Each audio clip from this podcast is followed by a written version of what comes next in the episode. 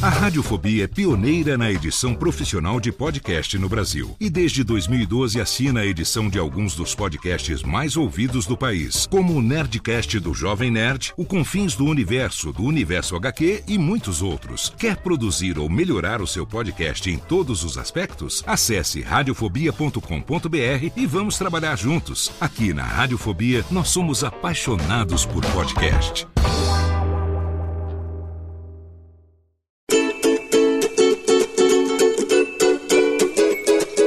Voz Off, o podcast que conta as histórias de grandes nomes, do rádio, da TV, da publicidade. Grandes vozes que vão ficar para sempre em nossa memória. Apresentação: Antônio Viviane e Nicola Lauleta. Ouvintes do podcast Voz Off, um prazer estar com vocês novamente, trazendo mais uma grande voz. Todo mês é a mesma história, não é, Nicola? Isso mesmo, todo mês uma grande voz, um grande convidado, uma grande entrevista e um divertimento total aqui. E a gente fica conhecendo as grandes histórias dos grandes caras da voz. E hoje é hora. É hora do Ronco. Alô, Pedro Luiz Ronco, que prazer recebê-lo. Prazer é meu, Viviane e Nicola. Voz eu não tenho. Agora, vou te falar uma coisa. Anos de carreira, graças a Deus, esse ano completando 50 anos de Band. Na Rádio Bandeirantes eu só não fui pilha, porque dentro do rádio já fiz de tudo. Eu comecei com o rádio escuta, passei para redator, passei para editor, passei para reportagem, passei para chefe de jornalismo, e aí, desde 1987 para cá, virei palhaço. Que foi a coisa que melhor aconteceu na minha vida. Ai, vamos voltar então e depois a gente vai esmiuçando cada pedacinho desse, viu, Ronco? Vamos Você lá. nasceu onde?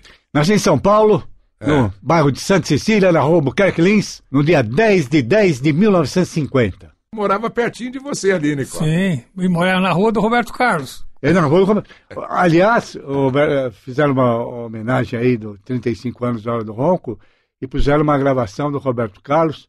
Aí eu perguntei para ele, Roberto Carlos, você morou na rua Buquerque Lins? Não morou? Pô, morei. Falei, Pô, eu fui seu vizinho, uma vez levei a camisa do Corinthians para você autografar, mas o zelador do prédio falou que você não autografaria porque você é palmeirense. É verdade que você é palmeirense? Ele falou, senhor, vou jogar fora todos os seus discos.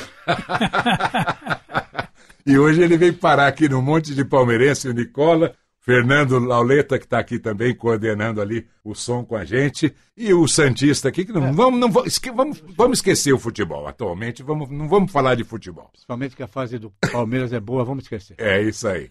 Ronco, Fala. e aí, como é que foi a infância ali na Santa Cecília? Foi maravilhosa. Eu vou falar uma coisa, eu tenho uma, uma saudade da rua Albuquerque. Eu fui coroinha. Pô, Você acredite, estudou na Casa Pia, não? No Colégio Claretiano, Ah, no Claritiano, lá na, na Jagu- Jaguaribe, não? na Rua Jaguaribe. É, Rua Jaguaribe, 711. é, eu morei Coração lá de também, Maria. Por isso que eu conheço essas coisas, esses detalhes. Eu, eu fui vários anos coroinha na Coração de Maria, porque a gente tinha lá também uma sala que quem fosse coroinha podia jogar snooker, ping-pong e futebol. Tinha quadra de futebol dos congregados marianos. Eu passei toda a minha infância lá. Uma amizade maravilhosa. Até hoje a gente, de dois em dois meses, se reúne e foi um tempo muito bom. E eu morava também em frente ao João Saad, na rua Buquerque Lins. Olha, Frei João Saad e Ademar de Barros. O Ademar de Barros era sogro do seu João Saad. né? sim. Então tinha muita amizade com o Johnny Saad. E aí tinha amizade com o Johnny e tudo. Meu pai faleceu de repente, meu pai fazia muito trabalho para a família Morgante, mexia com tudo, entendeu? Encanamento, era eletricista, mexia com- e trabalhava na casa do seu João e também do Ademar. Como é que se chamava seu pai? Vicente Ronco, E a sua mãe? Vilma Ronco. E o seu irmão Sérgio, é mais velho ou mais novo? Mais novo, três anos, Pedro Sérgio Ronco. Pedro Sérgio também? Pedro Sérgio. É Pedro Luiz e Pedro Sérgio. Meu avô era Pedro e eu tenho um neto, Pedro Henrique Ronco. Tudo Pedro. Mas aí meu pai faleceu de repente e eu estava fazendo cursinho para medicina. Aí no velório do meu pai, foi um negócio de repente, tumor no cérebro, 15 dias meu pai faleceu. Aí o seu João foi com o Johnny lá. Que, falou, o que você vai fazer da vida? Tá, você tá com a cabeça mil, né? Eu falei, seu, João, seu João, tô, não sei, você vai continuar fazendo cursinho? Você tinha quantos anos? Eu tinha 22 anos. Certo. Aí ele falou assim: "Meu, por que você não faz jornalismo? Oh, você é um cara comunicativo e tal, tal. É, vou pensar. Bom, passados dois, três meses, teve a inauguração, o primeiro ano do, da faculdade de jornalismo do Objetivo. Peguei e fui prestar exame. Passei. Meu, não tinha dinheiro para fazer a matrícula. Duro pra caramba, meu pai tinha falecido, uma situação. Aí peguei, vou até a rádio. Fui até a rádio, falei com a secretária, seu João. Quem quer falar com ele? Fala que é filho do Vicente Ronco. Levei um chazinho de cadeira tal. Entrei na sala. Oi, como vai? Como vai sua mãe? Como vai seu irmão? Tudo bem. O que, que eu posso te ajudar? João, o senhor me deu a ideia de fazer jornalismo? É, eu me lembro então. Eu fiz e entrei na faculdade de jornalismo. Oh, meus parabéns. Falei, tem uma coisa, não tenho dinheiro para fazer a matrícula, seu João. Ele pegou, abriu a gaveta e pegou um talão de cheque. Eu falei, não, seu João, não, não, é isso. Eu preciso trabalhar. Ele ligou para o departamento pessoal do Amaral, mandou me contratar e me botar como rádio escuta. Estou lá, graças a Deus. Vamos explicar para os novatos o que é ser rádio escuta numa rádio. Rádio escuta é aquele que fica sintonizando várias outras emissoras, pegando as matérias que estão saindo. Na época, as agências de notícia, Sim. né? Era a... UPI, ANSA, France Press, Exatamente. Estadão, Isso. JB. E aí ele vai alimentando a redação. Você né? vai o gravando? É, vai gravando. Do rádio e depois você vai ouvindo e tirando na máquina e leva para os redatores para ver se tem aquela notícia ou não. Exatamente. Isso é o rádio escuta. É isso aí, o rádio escuta até hoje é importante. Até hoje ainda existe rádio escuta. É, é eu lembro, a Mona Lisa Perrone Pô, começou como rádio escuta sim, lá na Bandeirante sim, e assim por diante. Verdade. É sensacional. Eu fiquei lá quatro, quatro cinco meses, depois fui, passei, olha, você ainda estava fazendo faculdade e tudo, o pessoal gostava de mim porque era muito palhaço, aprontava com todo mundo, o pessoal tinha um carinho muito grande, era tudo pessoal de 30, 31 anos, entendeu? É. E eu tinha 22. E aí eles me botaram como redator. Aí fiquei como redator, fui, passei para editor e estou agora palhaço aí todo esse tempo. Mas teve muita coisa boa, muito, muitos fatos importantes, principalmente quando você passou para reportagem, né, Ronco? Eu lembro exatamente que você é um repórter que se destacou assim muito dentro da programação, dentro do jornalismo da Rádio Bandeirantes. Olha, é, tem uma coisa que eu acho que eu não tinha vergonha de perguntar. Podia levar, sabe, umas patadas e tudo. Mas a primeira pergunta, eu dava uma alisada. Depois entrava no que eu queria, entendeu? Mas tive muito. O que pediram na minha cabeça? O Gênio quase pediu duas vezes a minha cabeça. O presidente da Fiesp, eh, Teobaldo Nigres, que eu briguei, briguei não, discuti com ele na discussão. Aquela discussão tá. é boa, ou seja, ele responde uma Murilo coisa... Murilo Macedo, que foi ministro uh, do Trabalho também. Eu tive o seu João, nunca nunca se. Nada. Você tem certeza do que você fala? Você dá fé no que você perguntou? Você está levando alguma coisa para fazer pergunta? De jeito nenhum. Senhor João tinha uma coisa. Você pode ter o time que você quiser, o partido que você quiser, a opinião que você quiser. Você só não podia falar mal dos, dos patrocinadores. Os patrocinadores são que sustentam você. Sagrados. Sagrado. Sagrado. O resto, qual é seu partido? Para quem que você está fazendo, não fazendo campanha, mas críticas, tá? Sim. Você está fazendo crítica a partido A, partido B, partido C. A responsabilidade profissional é sua, ele não se envolvia. Agora, não fale mal de um patrocinador. De um mapping. Um mapping, vem a Pô, sabe? Uma vez, você conheceu o Zé Paulo de Andrade? Claro, ele teve aqui, fez esse podcast Também? com a gente. Foi Bom. sensacional. Ele foi um dos entrevistados de 2017 ou 2018 né, Nicola? Foi logo no começo. É, foi logo no começo. Acho que é por isso que a gente ganhou aquele prêmio APCA, porque a gente teve convidados de peso aqui. Salomão Esper teve aqui. Maravilhoso. O Zé Paulo, meu padrinho de casamento, foi meu chefe, e o Zé Paulo sempre falava o seguinte: enquanto você tiver a sua opinião, que você não esteja favorecendo este ou aquele, você vai em frente. E o Zé Paulo foi uma coisa, foi, uma, uma lição para mim quebrava o pau comigo. Aliás, com todos, né? Com todos. Mas dois minutos depois, ele vinha e, e agradava. Um dia eu cheguei para o Zé e falei assim: Zé, qual a possibilidade de eu apresentar um programa de entrevistas na, na Bandeirantes AM, na Rádio Bandeirantes? Ele falou: profissionalmente toda, mas não vou poder fazer isso. Eu falei: mas por que, Zé Paulo? Ele falou: porque tem outros que têm o mesmo currículo de vocês, já estão mais tempo na casa. Se eu der para você, eu vou arrumar briga com quatro, cinco. Então eu não dou para nenhum, eu trago de fora. Foi bom. Tá bom, Zé. Então eu estou saindo da rádio.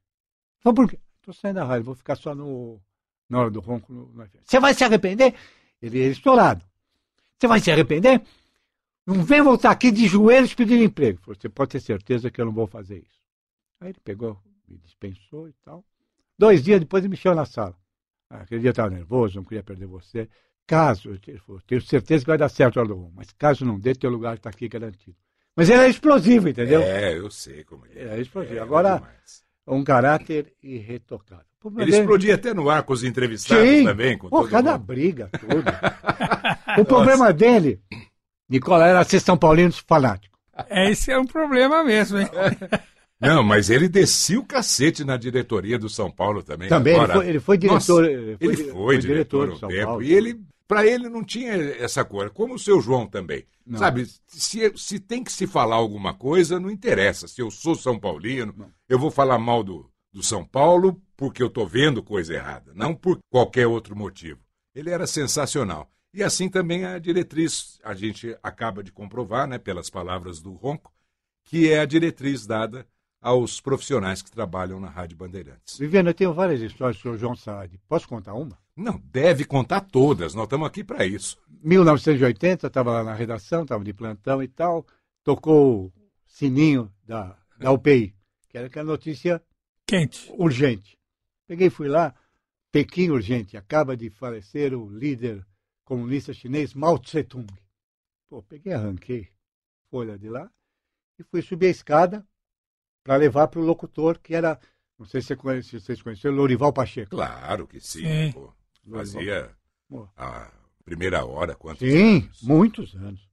Aí a escada era assim, espiral. Naquela época eu tinha fôlego para subir a escada, entendeu? Hoje eu não consigo dar dois passos. Bom, quando eu subi, dou a viradinha, o seu João está descendo. Eu peguei e derrubei ele da escada. Viviane, juro, Nicola. Mas ele caiu de costas, coisa, mas o senhor está louco? Eu falei, seu João, Morreu Mao Tse Tung. E corri pro estúdio. Pô, não queria do Mao Tse Tung. E fui, tinha técnica, passei pela técnica, avisei o Lorival. Falei, Lorival, pede aí para entrar edições extraordinárias, morreu Mao Tse Tung. E o senhor João foi e ficou na técnica, para ver o que tinha acontecido. Aí deu notícia e eu lá com o Lorival. E ele não saía da técnica. E eu precisava descer porque tinha que fazer mais noticiário. E você não queria, Eu não queria, não queria encontrar com ele, pô. Aí eu saí, ele saiu, pôs a mão no meu ombro. Seu Pedro Ronco, Mao Tse Tung morreu, né? Eu falei, morreu, seu João. Pô, a gente pode fazer alguma coisa por ele? Eu falei, eu, eu acho que não, seu João. Então toma cuidado que você vai acabar matando alguém aqui na rádio. Ele era, é, ele era muito espirituoso.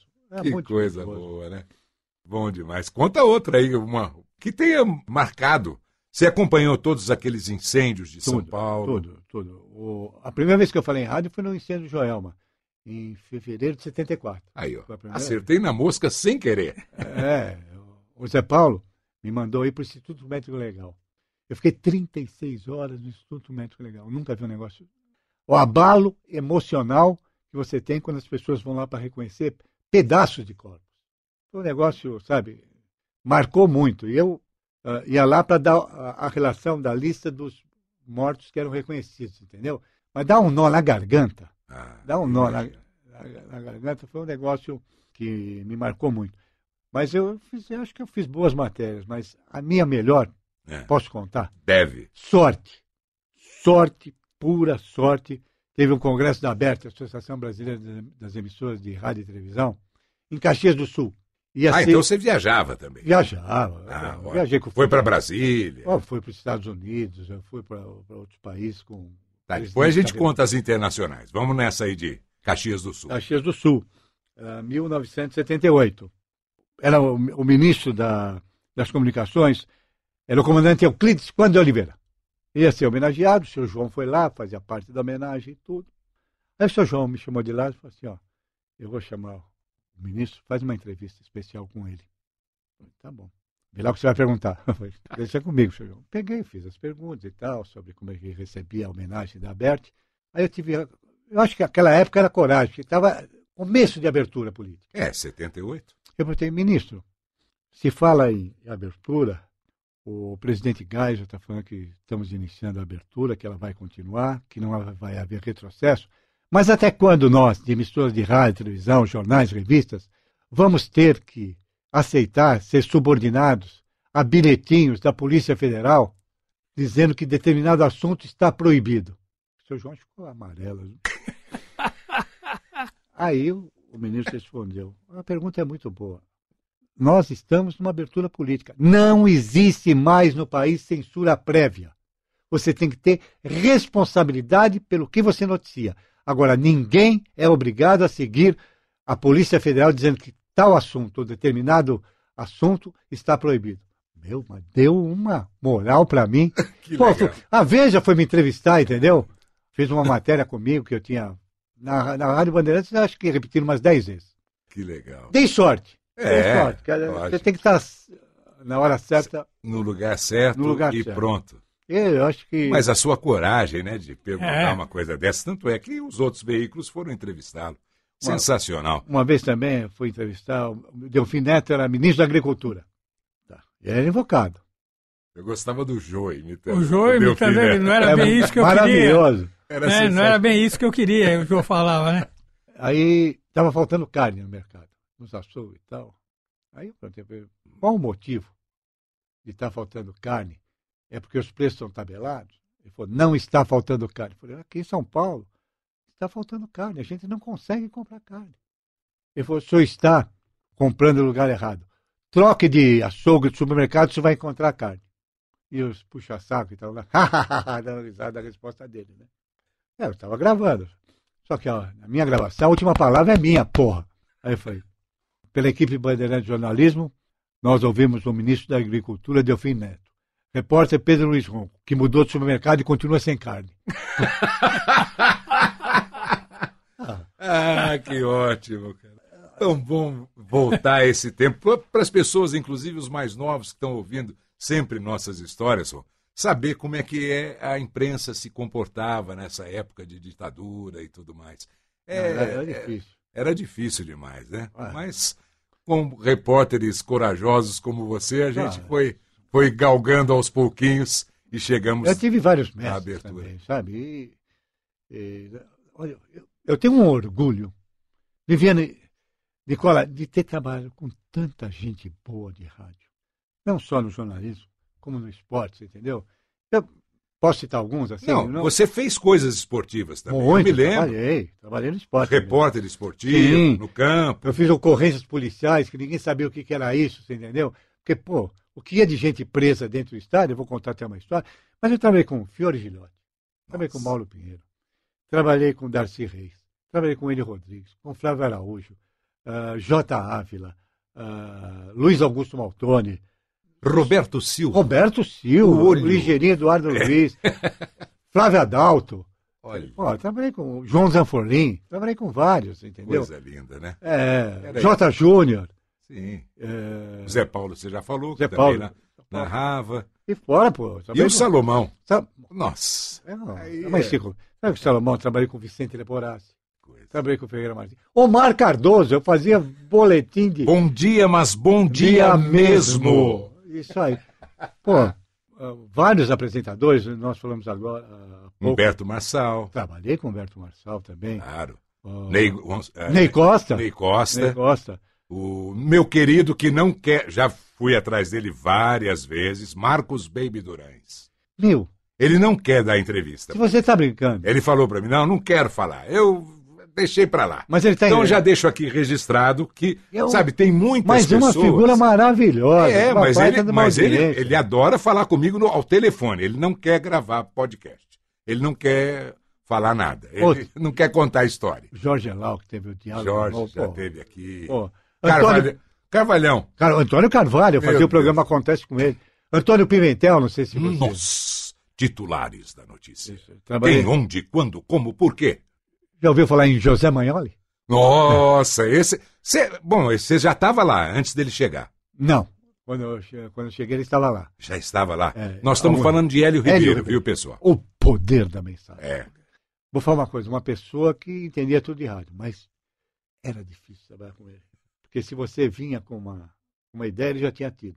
Você conhece um locutor chamado Cacá, que trabalha muito tempo na TV Cultura? Claro, lógico que sim. Cacá conta essa história para mim. Então agora ele vai contar a história do Cacá. Tá bom? Carlos Henrique Correia da Silva. Esse? É esse aí. Gente, então vamos lá. Aí eles estudavam juntos, juntos, lá no Objetivo, naquele curso de jornalismo, e o Ronco convidou o Cacá. Continua, Ronco. O Hélio Ribeiro precisava de um locutor. Eu falei, olha, eu tenho lá na faculdade, Hélio, um cara que é muito bom, o Kaká, ele tem uma voz maravilhosa. Eu vou falar uma coisa. Eu acho que ele faria sucesso aqui na Bandeira. Traz aqui. Peguei, cheguei no Kaká na escola. 10 horas da manhã, o Hélio Ribeiro vai te receber. Tudo bem? Pô, pô, obrigado, Pedrão e tal. tal. Levei, apresentei e tal. Meu, não deu 10 minutos de conversa, o Kaká saiu lá dando risada. O que foi, Kaká? Ele falou que eu estava gozando ele, que eu estava imitando ele. Ele entrou chutando a porta, chutou a porta. Ele chegou, o Kaká estava gravando, e ele, da técnica, ele chutou a porta. Quem é você que está tá... me imitando? É a palhaçada que os senhores estão fazendo. Kaká, até nós fomos uh, receber um prêmio de um livro aí, que fazia tempo que não viu o Kaká. A primeira coisa que ele falou, e o Hélio Ribeiro? Infelizmente faleceu no ano 2000. Agora, é. era uma pessoa difícil. Agora, sabia trabalhar em rádio, hein? Não, Vamos... sabia demais. Me convidou para ir trabalhar na capital. Foi logo em 70, eu cheguei só em 78 em São Paulo. E em 79 ele já estava, ele foi para a capital. Pra... Isso. E me convidou para ir, mas aí não deu certo, eu agradeci muito. Sensacional. E o Kaká teve a sorte de encontrar o Antônio Celso pela frente e foi para Excelsior, né? Isso. Depois foi trabalhar comigo na difusora. Antônio Celso também é outra pessoa. É. Marav... Ah, que também passou pela Bandeirantes depois, né? Sim. É, depois. Nos anos 80. Quando substituiu o Darcio Arruda, né? É, Exatamente. Uma gente. Nossa, quanta gente boa já passou Pô, pela Bandeirantes. Pelo amor, pelo amor de Deus. Até Tonico Tinoco. Ah, esse era demais. Pô, Nossa E o tio Nassim, que era, comandava a parte sertaneja lá, tinha na, na, na beira da. Na beira da Tuia. Isso. Era o, o Tonico Tinoco. Pô, sabe? Pessoas. Uh, incríveis lá que, que trabalharam e que eu tive orgulho de, de, fazer parte disso, né? E o que me dá maior prazer, Nicola, sabe o que é? É que de vez em quando você encontra com pessoas da antiga, né? Eu estou com esse problema de visão, às vezes os caras vêm abraço. Pô, que viadaço é esse que não conhece? Virou o quê? Rico? Mas o carinho que as pessoas têm comigo. Eu lá na rádio, quando entro, tem, você conhece lá, tem degraus pra caramba, né? Apesar de eu saber quantos tem em cada lance, eu vou devagarinho para não cair por causa da degeneração da mácula. Mas os caras me ajudam, tem um carinho desde o porteiro até o Johnny Saades, entendeu? Que, que é o presidente. E, o que me dá mais orgulho é isso, é o carinho dos companheiros.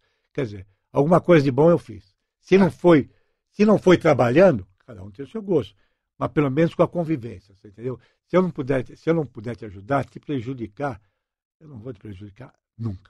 Vamos voltar lá naquela época que você falou com o Zé Paulo de Andrade, que é, ia ficar só na hora do ronco. Então você já tinha começado tinha. na hora do ronco, que é na Band FM, que é sucesso absoluto. Está quantos anos no ar? 35 anos. 35 fez o ano passado, né? O ano passado. É 2022. E estreou, foi, o primeiro dia foi dia 3 de novembro de 87. E eu estava na M. E eu pedi para o Zé Paulo se eu podia fazer um bico na FM, que tinha o Joca, que, tinha, que fazia só boletim de trânsito, ele achou que era uma pessoa engraçada. Falei, Joca, tudo bem, eu faço o programa, começou pelo menos uma hora só, das sete Mas desde era que não... Da, era das sete às oito. Das sete às oito. Desde que não tem script. A gente abre, conversa com o ouvinte e as porcarias, as, as merdas que saírem, Isso. sai, vai, não vai ter censura. Tudo bem? Ah, nada de coisa triste. Aí foi, de 87 até 91. Os ouvintes já ligavam. Já ligavam. E aí você tirava aquele sarro dos ouvintes. E eu pedia música. música ruim, como é? Música. Brega. Brega. Falou a palavra brega. E, eu, e a, a Band FM só tocava música black, você entendeu? É. Pô, os ouvintes queriam me matar. E aí começou, bom. Começou o sucesso. Começou o sucesso. Era uma acusação. Eu, eu brigando com os ouvintes. É, ele brigava. Aliás, brigo até hoje. E do dia do dia 3 de, de novembro de 87 até 31 de janeiro de 91, eu fiquei nas duas. Eu saía da hora do ronco e ia ser repórter. Até que eu contei o um negócio que se eu não podia apresentar um programa, eu ia sair. E saí. E aí, a partir do dia 1 de fevereiro de 91, fiquei só na. Na hora do ronco. Mas aí já tinha ganhado mais espaço. Ah, já eram três horas. Já eram três, três horas, horas, das seis às oito. Da... da... ela começou das sete às oito, foi das sete às nove. É. Depois foi das sete às dez, depois passou das seis às nove, porque o pessoal tem acordado cada vez mais cedo, né, Nicolau? Sim. Então. Outro dia tinha um cara na minha casa, né? Instalando lá. Eu montei, né? Eu, na mudança, montei um estúdiozinho novo, né? Aqui em casa, e o cara tava lá esticando o tecido e tal. E aí ele falou que adorava o Pedro Luiz Ronco. Eu liguei pro Ronco na hora. Oi. Sabe, nossa, o que esse cara tem de fãs? As pessoas acordam pela manhã e pum, nos 96,1 em São Paulo, na Band FM, e está espalhada pelo Brasil. Mas também tem, tem rede. Tem mais de 50 agora. É. E é sensacional. Mas, Viviane, o que me deixa satisfeito é que eu, no programa, na hora do Ronco, eu não sou o Pedro Luiz Ronco. Eu sou um filho da puta. Eu bato no ouvinte, mas eu. O meu negócio é esculachar. Cada dia uma pergunta, só de sacanagem, entendeu?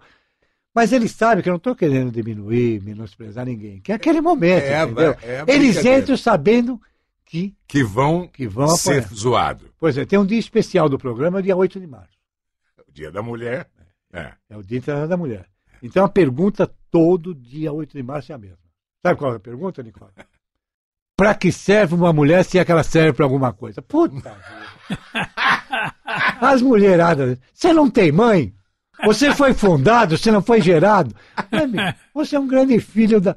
Mas. Ah, que barato. Mas ela sabe, entendeu? É. Aí eu fingo que choro no ar, que eu estou ofendido, sabe? Eles me tratarem mal. Teve, e teve, é teve um desse um Dia Internacional da Mulher, eu fazia a hora do ronco, depois ia para fazer reportagem. E na Praça da Sé teve um movimento feminista do Dia, do Dia Internacional da Mulher. E o Afonso Carlos Bueno Posse era o chefe de reportagem, falou, vai lá e vai cobrir lá que umas mulheres lá que vão falar sobre a importância do Dia Internacional da Mulher. E eu tinha feito o programa e falado que a mulher não servia para porcaria nenhuma, servia para lavar, passar e cozinhar e olhe lá. Muitas poucas para a cama. Você imagina a mulherada como ficou brava. Bom, Aí fui lá para a Praça da Sé, tal, entrei com a viatura, né, com, com o carro de FM, que ia entrar ao vivo e tudo. Aí falei, olha, Central, Central, já estou aqui, vou procurar aqui quem é a, a líder aí do movimento para entrevistar. Ah, pode chamar a hora que tiver. Aí procurei, chamei e tal. Olha, eu sou, eu sou da Rádio Bandeirantes. Você é da Rádio Bandeirantes? Eu falei, sou. Você por acaso conhece um filho da puta chamado Pedro Luiz Ronco? Conheço. Não, conheço. Ah, não, mas ele não era boa gente. Boa gente, o cacete começou a falar porque ele falou que a mulher só serve para lavar, passar, coisa, nós estamos revoltados. Ele falou, mas ele é brincalhão, né? Vai brincar com a mãe dele, não sei o quê. Bom, vamos fazer uma entrevista? Então, peguei, chamei a central, apresentei a mulher e tal, fiz a entrevista e tudo.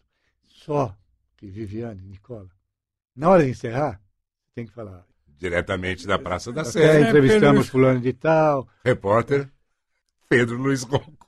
Repórter Luiz Carlos Guerto. Eu dei o nome de outro repórter. Mas você deu o nome do Guertel. Eu dei o nome do... Meu, se eu falo Pedro Luiz Ronco, vai apanhar, cacete. e desliguei o botão do...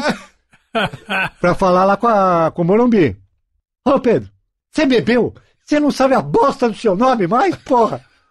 Eu falei, quando eu chegar aí, quando eu chegar aí na rádio, eu explico o que aconteceu. Eu dei outro nome. Eu dei Luiz Carlos senão eu ia apoiar. Eu... Mas me saí bem. Foi ótimo. foi sensacional. Bem. O Gertel foi um excelentíssimo. Eu levei o Gertel para. Que coisa, né? No pulo do gato. Padrinho né? do meu filho mais velho. É, eu trabalhava na Bandeirantes, trabalhava na Folha. Fazia esporte. E o Gertel trabalhava lá na Folha. Aí o Hélio Ribeiro precisava de um repórter. Eu levei, mas com, com o Gertel não tem problema. Ele foi contratado. E ficou lá. Faleceu em 2020, de uma queda, você acredita?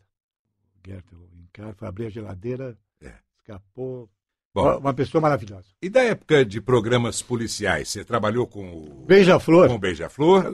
Outra pessoa maravilhosa. Ah. Renato Lombardi. Renato Lombardi. Pô, gente, é, eu lembro Aprendi do Beija-Flor entrando no, no programa, programa, da, tarde. tarde. Ferreira Martins entrava, dava as manchetes, e, e não parava mais. Nada. Era impressionante. Tem que tomar como é? Café, vai tomar café, café de, de canequinha. Tem que, você tem que apanhar. Outro que eu trabalhei, que era das estradas, vocês devem ter ouvido, Sargento Ranulfo. Nossa, demais. Sargento Ranulfo. Sargento Ranulfo. É, tinha o, o que voava da COFAP lá, o Flans Neto, o abelhudo voador. Que fazia, ah, né? sim, fazia, eu lembro. Uh, boletim de trânsito pelo helicóptero. Depois eu fiz muito tempo, mas é. coisa horrível. Vamos voltar lá no FM. O Vamos. FM você ficou sozinho um grande tempo, não foi?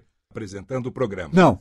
Não, não? sempre teve alguém. Sempre teve alguém? Eu não sei mexer, não. Eu ah, sei. nos Meu, botões. Eu tenho duas mãos esquerdas. Eu, eu sou também. desastrado. Eu, as, as minhas são com luva de boxe aí. Eu sou desastrado, então sempre teve. Começou é, o Joca, aí o Joca saiu para fazer campanha política, me deixou um ano, sabe com quem? Que apresentou, é tão palhaço quanto? Você deve já ter ouvido falar, você também. Celso Portioli. Sensacional, que legal. Celcinho, gente finíssima, Celso Portioli. E fiz vários, hoje está com o Tadeu e com o Emerson França. É... E o Emerson entrou já há um bom tempo, né? Já, começou um... com, só com uma brincadeirinha. Brincadeirinha do de homem vinheta, é. né? Aquele é. negócio. É. E agora ele está fazendo vários personagens Sim. e tudo mais. É muito legal. É, ele é muito importante o programa. Como o Tadeu também. O, o Gavião, é, que da Transamérica, fez o programa comigo também. Ah, também fez lá? Também. Ah, que legal. É, e, e, outros. O, o Betinho fez. O Paulo Eugênio, uh, filho do Paulo. Paulo Barbosa. E eu trabalhei com muita gente boa. Agradeço a todos eles terem me dado uh, oportunidades, entendeu? E um tempo também, Viviane, eu fazia ocorrências policiais no futebol. Estou falando demais, né? Não, deve. Não, precisa. Não, não continuamos. É. E qualquer coisa corta, hein? Não, não, não. eu fazia ocorrências policiais. Quer dizer, tudo que acontecia fora do, das quatro linhas, eu fazia. E eu tinha um contato muito bom com o segundo batalhão de choque da Polícia Militar, Tenente Coronel Ney, Ney Vieira de Almeida. Eu fui pedir autorização para ele para trabalhar em conjunto, porque havia um, uma certa assim briguinha entre a polícia militar e os repórteres, sabe? Um aceitava direito o que o outro falava. Bom, aí eu fui lá e falei, olha, eu não quero briga, eu quero fazer com que os torcedores saibam quais são as ordens da polícia militar, como deve se comportar e tal, tal. O cara foi com a minha cara e falou, tudo bem. Chamou os chefes de, do batalhão lá e falou, a partir de hoje todo jogo que ele tiver, vocês podem dar as informações de quem vai preso, de qual torcida entra por qual setor, do que é proibido levar. Bom, tá bom. E foi, foi dando certo. Só que eu não ficava lá no QGzinho da Polícia Militar, nem no Pacaembu, nem no Morumbi. Eu ficava atrás do gol, tinha uma cadeirinha ficava assistindo o jogo. Quando tinha alguma coisa boa, um dos soldados ia me chamar, ó, vai lá que tem coisa boa. Aí, em determinado jogo, eu estava lá, um sargento foi lá, cheguei, dois caras, tinham levado um garoto, feito mal para um garoto dentro do banheiro. Garoto menor de idade. E pegaram, pegaram os caras.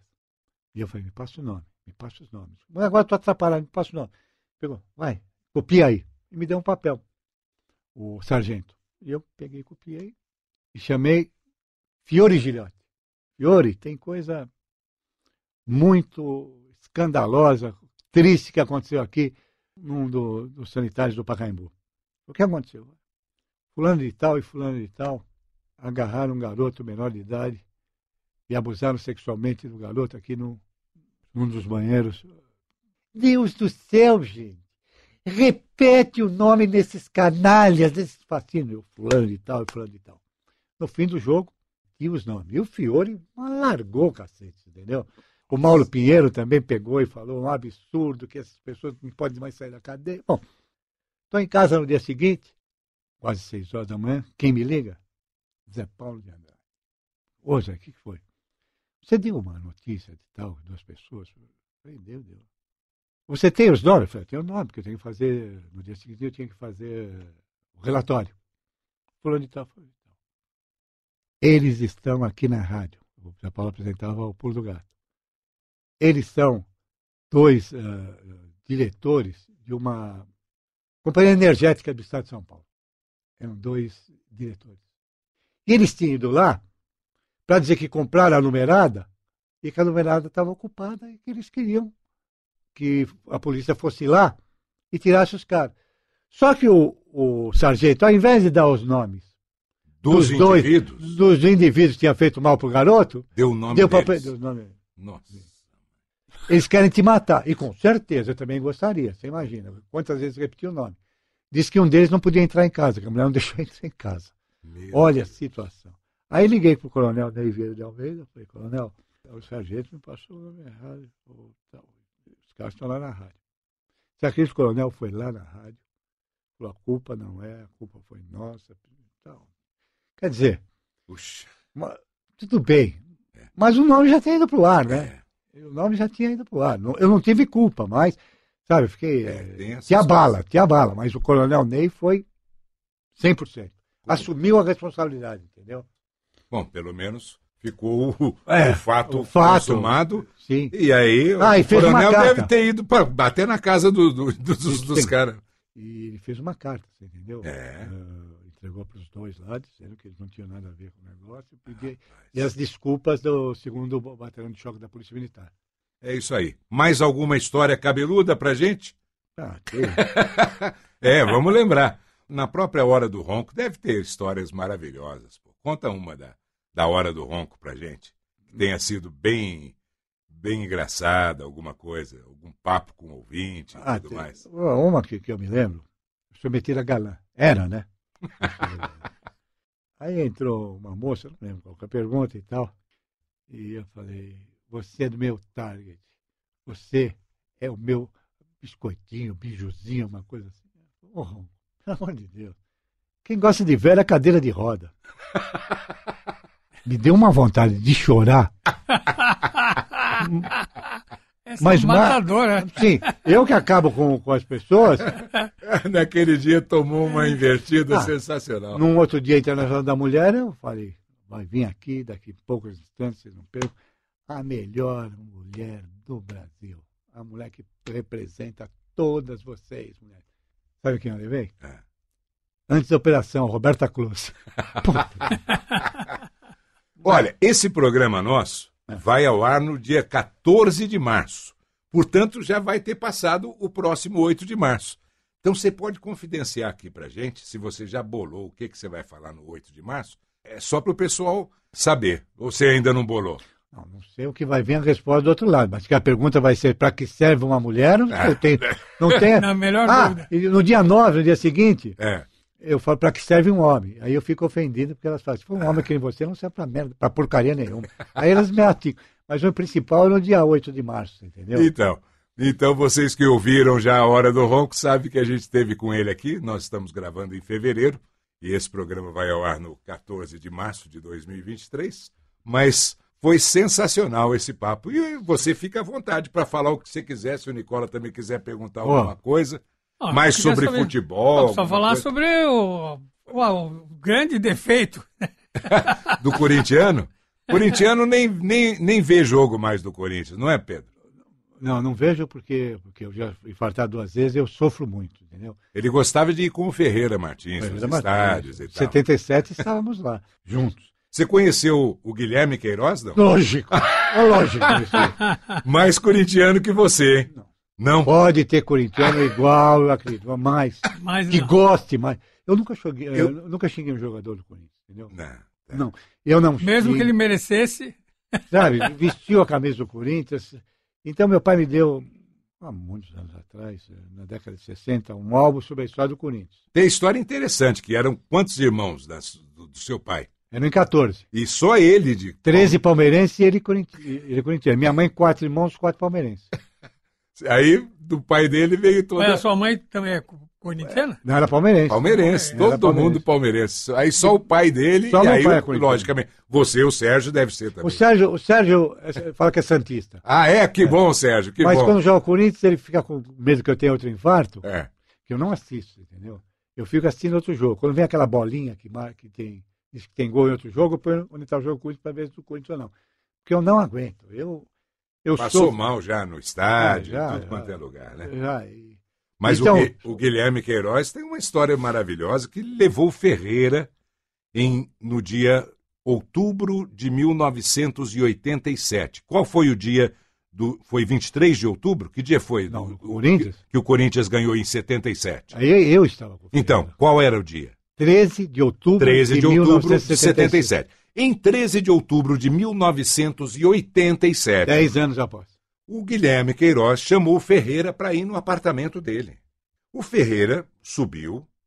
O apartamento estava inteirinho decorado de Corinthians com balões pretos e brancos, bandeiras e tudo mais. E o Guilherme, e aí? Ah, vamos lá! O Ferreira ficou assim, como assim? E o Guilherme colocou o tape do jogo de 77 e começou a torcer. Como se fosse. Ao temos vivo. que comemorar os 10 anos. O Ferreira falou: esse cara é maluco, vou embora. Ai, ver. meu Deus do céu. To Tobias, Zé Maria, Moisés, Ademir e Vladimir. Rosso, Basílio e Luciano. Vaguinho, Geraldão e Romeu. 13 de outubro de 77, aos 38 minutos e 36 segundos do segundo tempo. Basílio! O pé de anjo, 1 a 0. e eu estava só falando que coisa não ganhava nada na década de 60 e tal. Então meu pai. Do. Santos, então? Ah, nem pensar.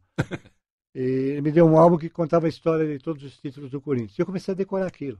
Então, quando vinha me encher o saco, eu quer saber uma coisa? O Corinthians foi o primeiro tricampeão em 22, 23 e 24 com Tufi, Granel e Deldelbe. Nerino Munhoz e Guimarães. Aparício, Rato, Neco, Amilcar e De Maria foi campeão do quarto centenário com Gilmar, Gilmar Homero e Alain, e Dário Goiano Roberto, Cláudio Luizinho, Baltazar, Rafael e Simão. Então, depois... Sensacional, né? Eu, eu, sofri muito. É, mas é isso. Mas estive lá no Japão. Ah, então. Quase o terceiro infarto. e aí o médico me falou, não, não assiste jogo com isso, que eu não xingo nada, mas sabe, vai me dando assim, um aperto no peito, um aperto no peito. E eu não xingo. Agora, se assistir com meus filhos, com meu neto é. é dá raiva. Eles xingam tudo, xinga a mãe de jogador, xingam tudo. É, aí não dá. Não, eu não. Não.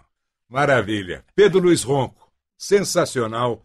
Um papo maravilhoso no nosso podcast de março, né, Nicola? É verdade. Ô, Nicola, Viviane, espero que tenha valido alguma coisa. Valeu Mas e muito. Eu só tenho que agradecer essa homenagem e vou pedir um favor. Deve. Eu preciso desse áudio. Depois. Sim, não, primeiro nós vamos trabalhar ele todinho. E assim, tantas referências que você nos deixou durante o seu papo, né? O programa será acrescentado. Tu, o Nicola dá, dá aquele trato. Vai sonoro. dar um brilho. Vai dar um brilho. Vou até tocar o hino do Corinthians Olha, no final pra... Melhor a voz do Nicola, não é. pense que eu sou corintiano. Pra... Faça um trabalho de palmeirense. Tá? Sensacional. Nicola, obrigado, viu? É muito bom. Deus lhe pague. Obrigado pela, pelo, pelo carinho e por esses momentos tão alegres de, de recordar coisas tão boas. Olha, nós é que Vocês... agradecemos a sua presença aqui.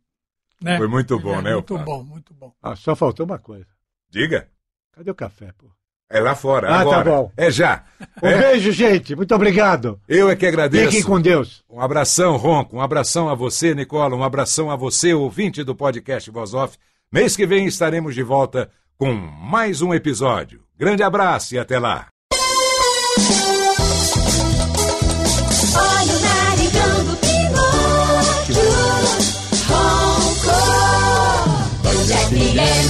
Seis e dois agora, gente. Bom dia, bom dia, muito bom dia, Pepe. Vamos acordar, seus vagabundos. Muito bom dia, senhor Pedro Luiz Roncon. Bom dia, Tadeu. Seis horas e dois minutos desta quinta-feira, 2 abril 2020. E com essa vinheta de abertura do programa A Hora do Ronco, nós começamos nossa homenagem ao Pedro Luiz Ronco.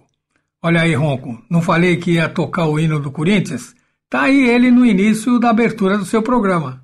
E vamos lembrar da participação do também corintiano e amigão do Ronco, Ferreira Martins, quando trabalhava na Rádio Bandeirantes, fazendo seu programa da tarde e quem participa do programa do Ferreira é o repórter Beija-Flor, mandando todos os malfeitores tomar café de canequinha.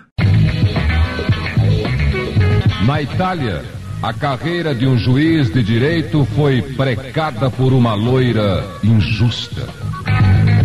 No Museu de Arte de São Paulo, a partir de hoje, um prêmio Oscar à moda da casa. Isso e muito mais você vai saber no programa da tarde.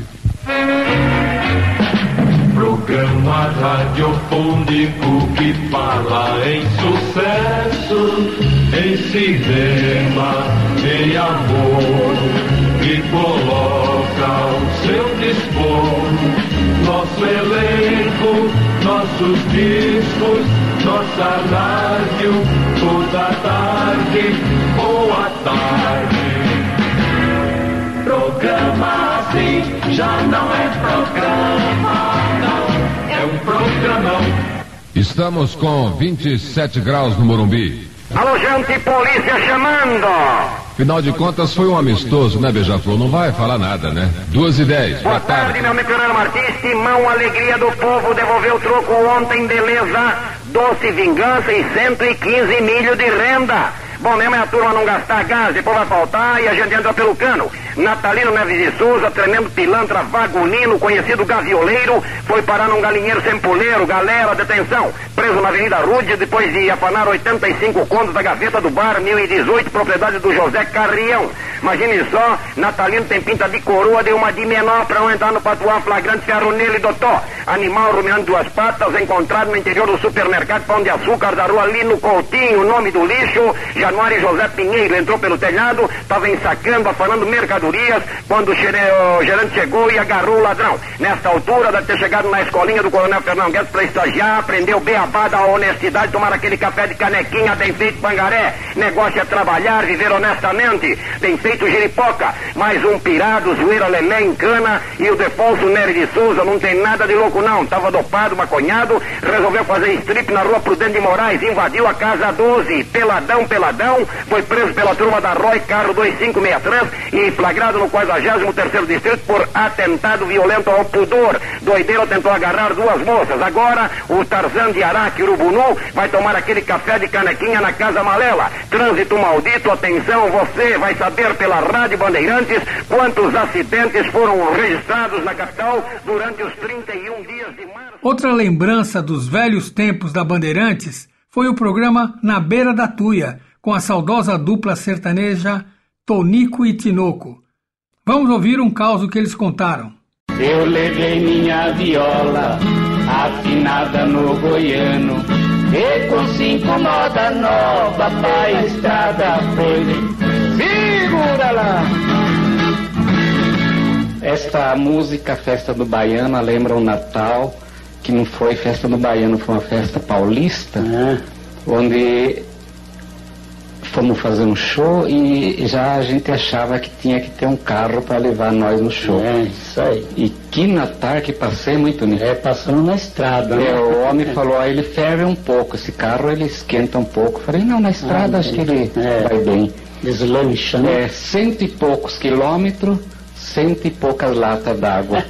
né? É, parecia uma chaleira. Né? então passei no Natal bardeando água para pôr no carro. É, e eu me lembro que você falou, olha, quando aquela fumaça tampar o vidro, vocês pula e já põe água. Eu estava né? dirigindo, que eu já era o chofré da dupla.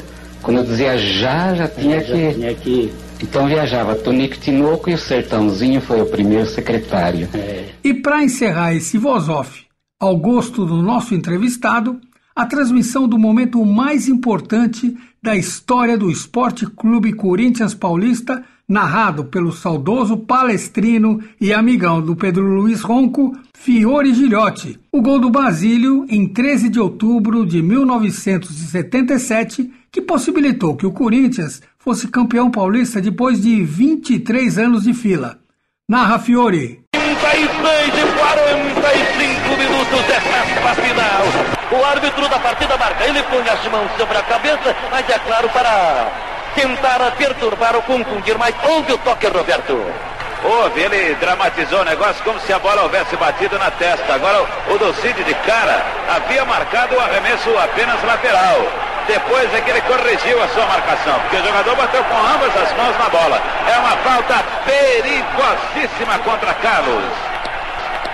Esperança corintiana, tormento para a Ponte Preta. Prepara-se Zé Maria para levantar. Balão subindo, descendo. Cobrou. Bateu. o título.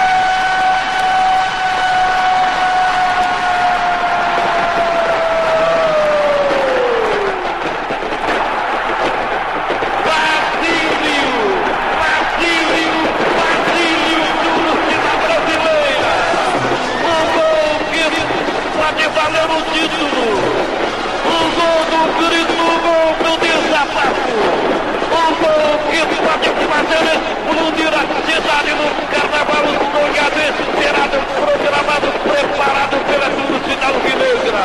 Houve uma confusão tremenda, torcida brasileira. A bola chegou a bater no poste e voltou. A bola bateu na defesa e voltou. Basílio ali na boca do gol, não perdoou, castigou. Basílio, Basílio, 1 a 0 ganhando o Corinthians, um gol de Basílio. E o Morumbi está silêncio, é paradoxal essa torcida. A torcida agora não grita, a torcida está silenciosa, esperando o jogo terminar, para então desabafar, para então sacudir o Morumbi, para então provocar terremoto pelas ruas da cidade. 1 a 0 ganhando o Corinthians, um gol de Basílio. Bola recuada para Tobias, Tobias prende bola, é a aperta por Parlaga, passou por ele, levantou bola na esquerda para Vladimir, vai prendendo bola, segurando o resultado. Vladimir com a bola, pode segurar a bola, para, pode garantir o resultado. Abre o jogo na esquerda para Basílio, acabou recuando, deixou o couro para Vladimir, vai levantar, balão subindo, descendo. É um jogo errado. Agora o Corinthians tem que jogar na base do toque, bola de pé para pé, sempre na certeza. Corre Este foi mais um podcast da série Voz Off. Criação, produção e gravação: Antônio Viviane e Nicola Lauleta. Trilha musical: Alexandre Monari. Gravado no Ecos Studios em 2023.